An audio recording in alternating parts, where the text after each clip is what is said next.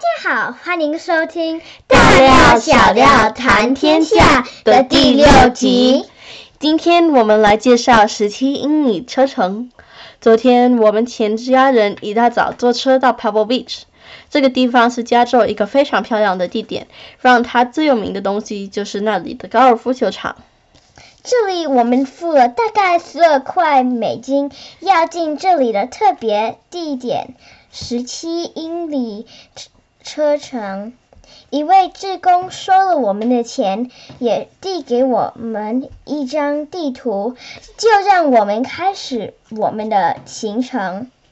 这里总共有十七个站，所以我们今天要跟你们介绍前八个站。我们开始吧。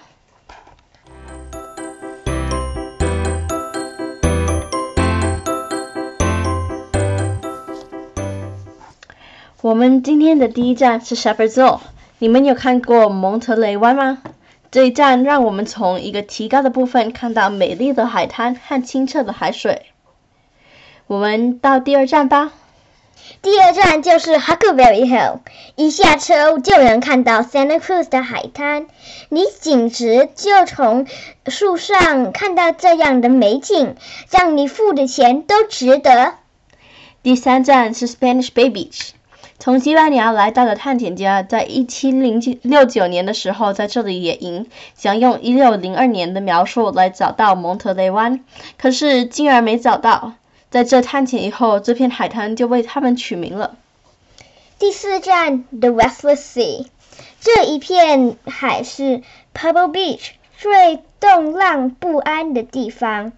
这里的波浪又大又强，而大家都认为这件事是因为有很多被淹没淹没的石头。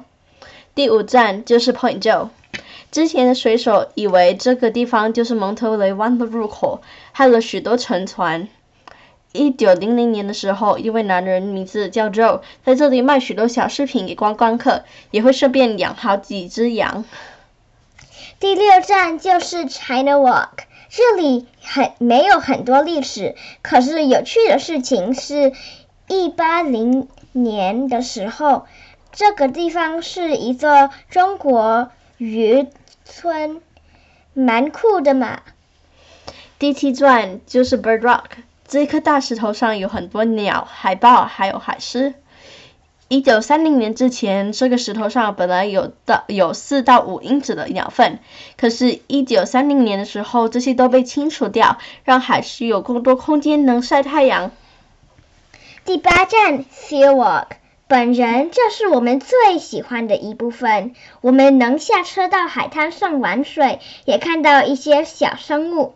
我我们在那里的时候有一个小池，让我和家人到那里做一个小桥，让找到小贝壳当船非常好玩。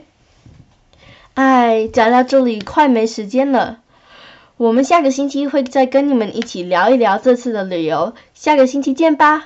谢谢大家收听大料小料谈天下，我们下次再见吧，拜拜。